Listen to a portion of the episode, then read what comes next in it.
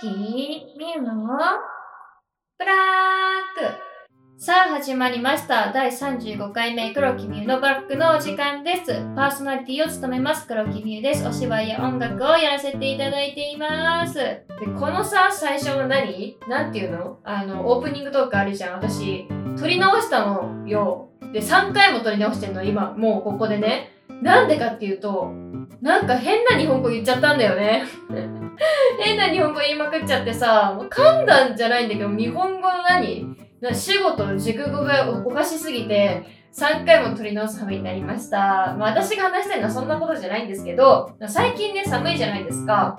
でさ、超極暖のヒートテックをね、買ったんですよ。で、本当一つ2000円ぐらいするユニクロのやつなんだけど、いつもはね、超極暖じゃなくて普通のやつを買ってたのね。でも本当に寒くてさ、だから買ってみたんだけど、レギンス買ったんだけどね、すごいね。着たことある人います？やばいね。なんか、雪降っててもいけると思っちゃったんだけど、え、これなら、冬を越せると思った。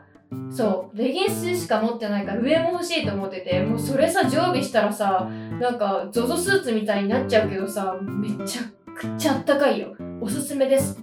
ほんと、ユニクロの回し物じゃないけど、ぜひ買ってください。本当に、もう本当にもう生き返るから。よろしくお願いします、えーこのラジオは2週間サイクルでテーマが変わります。1週目にあるテーマについてのんびりと熱くお話しします。テーマに沿ったミューズクエスチョンというお題を1週目の最後にリスナーさんに出題させていただきます。2週目は皆さんからいただいたミューズクエスチョンの回答をもとにお話ししていくといったラジオになっています。え今週は1週目なのであるテーマについてお話ししていきます。黒木美優のブラック。今回のテーマは、なぜラジオ？です。ねえ、知ってます？私ね、これまでラジオ35回やってきてるわけなんですよ。1回目、その本当に第1回目のラジオって、2021年2月の5日なの。やばくないですか？え、待って待って。もうそんな経ちました？みたいな。最初はね、2週間サイクルでやってたんだけど、今1週間サイクルでさ、配信してるわけですよ。で、2月だから今12月でしょ？もう10ヶ月以上やってきてるわけ。あと2ヶ月未満で1周年記念日ですよ。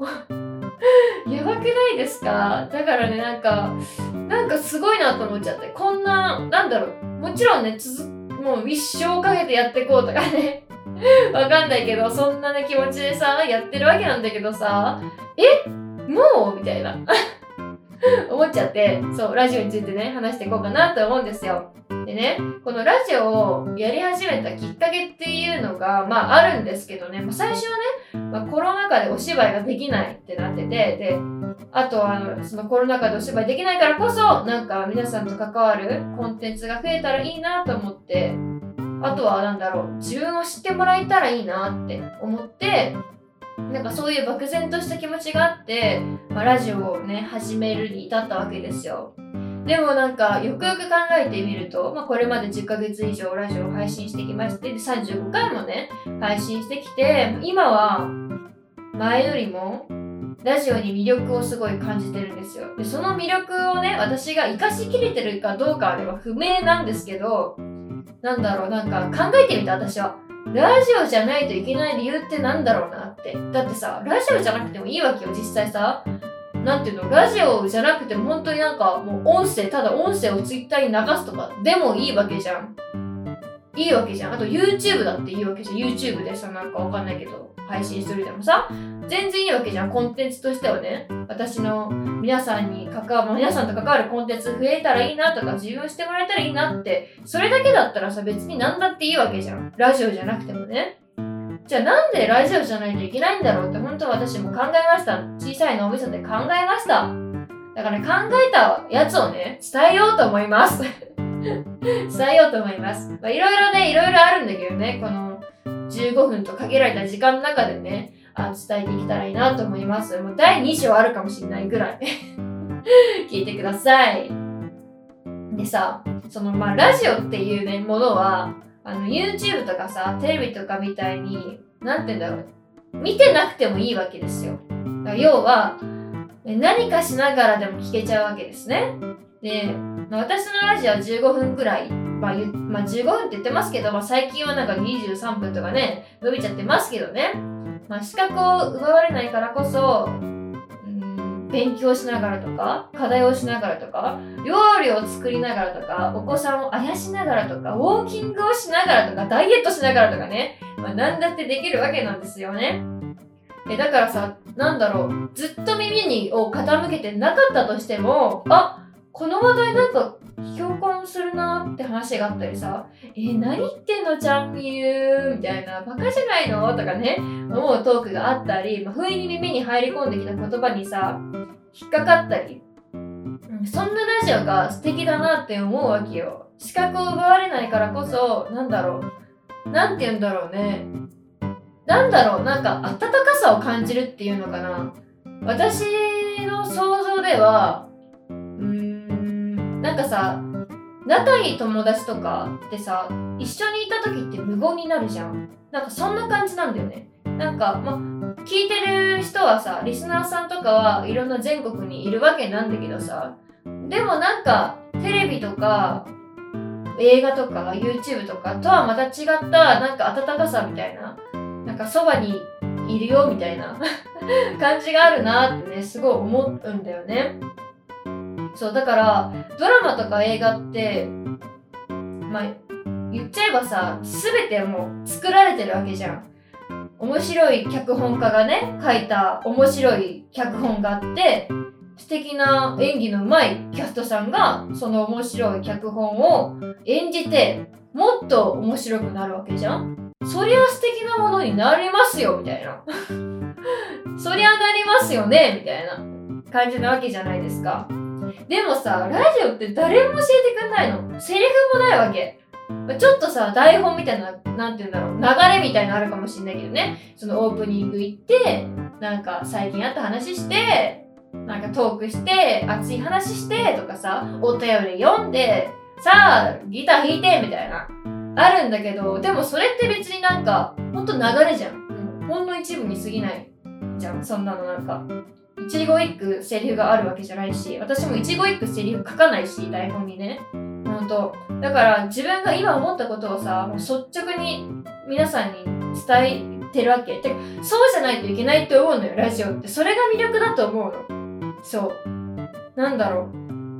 なんだろうなんかまあラジオだからこそ率直な意見を言っちゃってるからこそあれ前は言ってたのにあれ今日はこう言ってるんだって私も私ってポジティブなんですよねって言ってたとするじゃんでも、何週間後のラジオで私、ネガティブなんだよねとか言うかもしれないじゃん。それってラジオの醍醐味というかさ、なんかその時その時で感情が変わってるからこそ生まれるなんか誤差っていうかさ、なんて言うんだろう。そういうのであってさ、それってすごいおもろいなって思ってきたんだよね。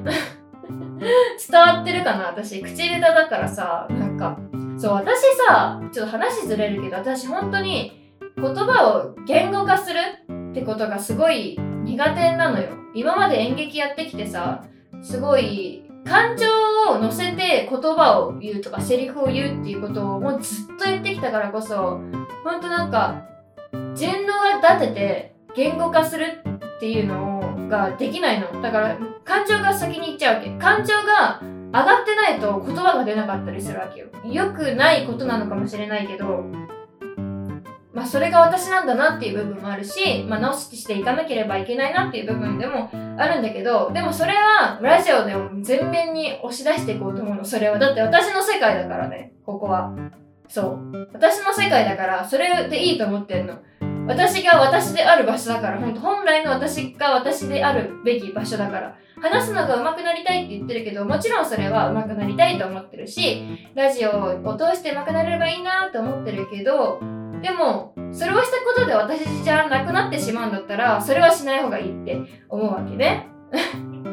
そう。だからもう、言うたらもう、ラジオはもう私ワールドなんですね。そう。私ワールドなんですよ。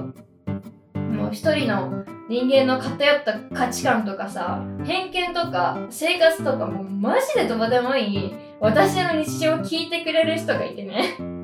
いるわけじゃないですか。現にお便りをさいただいてさ毎日聞いてますって言ってくれる方もいるしさ本当になんかもうくだらないね。お便りを送ってくれる人もいるけど お便りを送ってくれる人がいるっていうだけでさなんだろう。なんか本当なんだろうね。何なんだろうねこのさ温かさっていうのは。